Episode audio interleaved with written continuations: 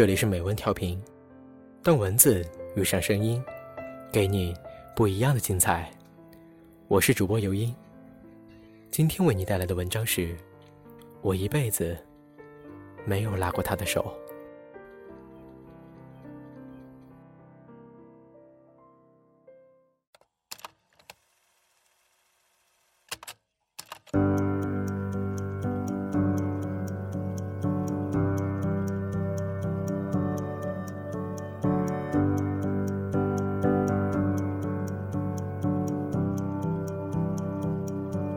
我的故事，全世界人都知道。其实，《恋恋风尘》里阿远的原型就是我。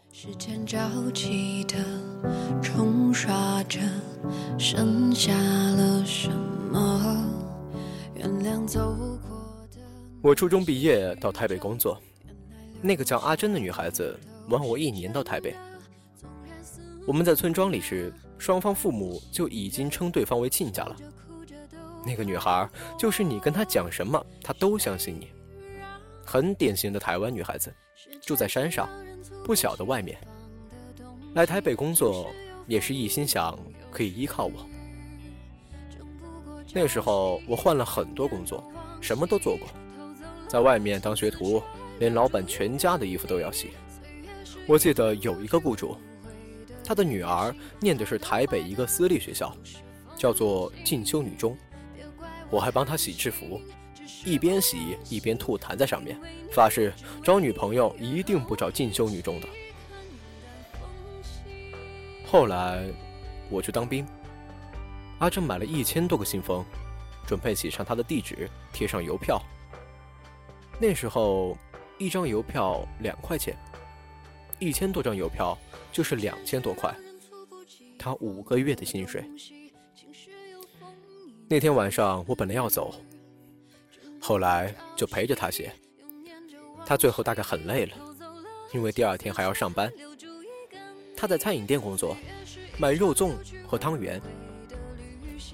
然后我就帮他写，最后他睡着了，我就拿了条小棉被帮他盖上。第二天他起来，我也写完了，就把信封捆好带去当兵。最后，侯孝贤拍片的时候保留了我们一起写信的镜头，其他的就删掉了，因为觉得太煽情了，没有人相信。时间是让人猝不及防的东西，晴时有风，阴有时雨，争不过朝夕，又念着往昔，偷走了青丝，却留住一个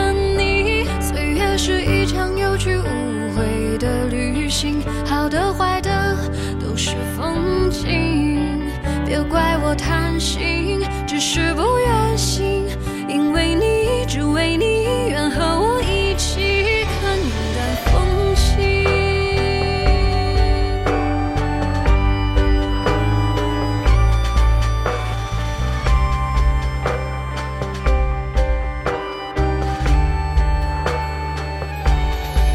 时间是让人猝不及防的东西情绪有我扛着一千多个信封去当兵，去金门的时候要坐船，宪兵检查的时候说：“你以为金门没有邮局吗？”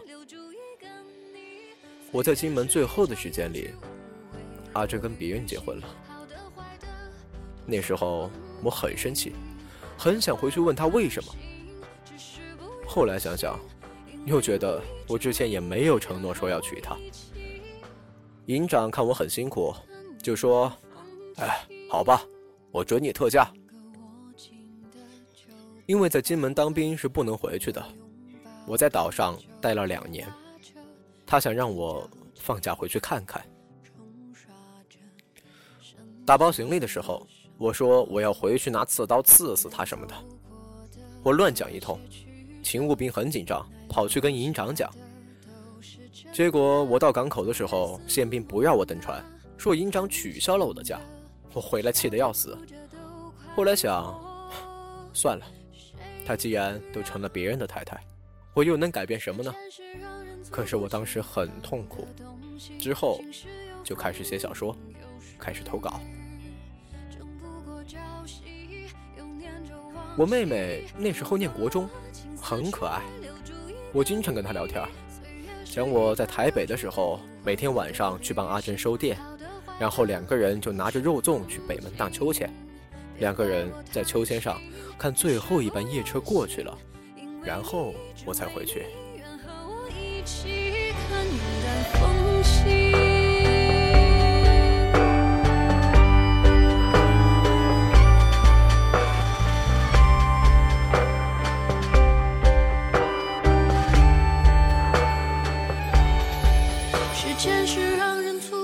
有一天，我叫妹妹帮我去寄个小说投稿，她就把我原来的名字吴文清涂掉了，改成了念真，就这样寄出去，登出来的就是这个名字。那时候，阿珍大概在报纸上辗转看到了这篇文章，她就打电话到我公司来找我。她不敢打电话问他们家的人，找到我就讲东讲西。偶尔讲到他在报纸上看到我写的小说，知道是我写的。他说：“你不要用那个名字，我看到很难过。”后来我打电话跟报社讲，叫他们不要用那个名字，因为我还有几篇稿子在那边。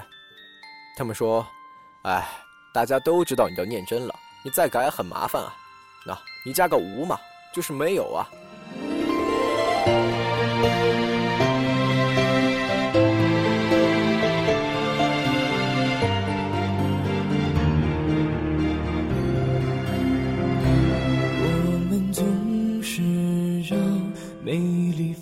风景悄然溜走，才明白每一班地铁都不会回头。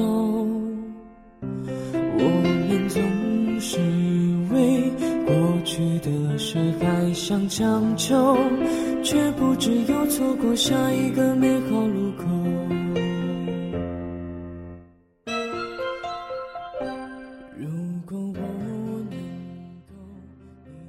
就这样，我就变成吴念真了。完全没想到，这会造成以后恋爱的困难；没想到他会变成婚姻的障碍；也没想到侯孝贤有一天会拿来拍电影，而且拍的还不错。搞成这样真的很麻烦。拍完后，有人到我家访问，我太太气得要死。不过后来她习惯了。结婚后，只要有人打电话说我找念真，她就说等下。如果有人讲我找文清，他就说哦，你等一下哟。现在再回头看那一段，真的是青春的沧桑啊！我想。每个人如果有一段刻骨铭心的爱情在心里记着，也不坏，不然白走了这一遭。特别是几年后有一次开车去加油时碰到他，两个人就在那聊天，一切都成为过去，就讲自己的家庭怎样怎样。他后来的命运不是很好，他先生的生意做得不好，他打电话跟我借钱。说他儿子在日本念书没钱了，要我借给他。我说好啊，没问题。他竟然跟我讲，欠我的钱等他退休时用保险金还我。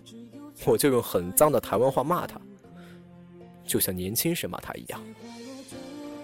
后来就是这样，好几次帮他渡过难关。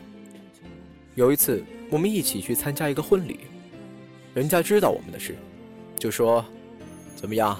现在看到阿珍，会不会心脏咚咚咚的跳？我说不会啊，我现在看到啊，心想还好没有和她结婚。人家问为什么，怎么这样讲？我说这样辗转发现旁边睡了一只大象，我会觉得很可怕，因为他后来变得很胖。因为我们很熟悉，所以非常亲近，可以开这种玩笑。一切都已经成为过去。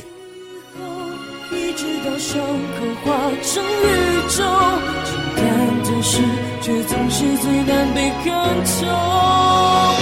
谁陪我到最后？谁牵着我的手？谁能够陪我去看海市蜃楼？一直到老去后，一直到伤口化成宇宙。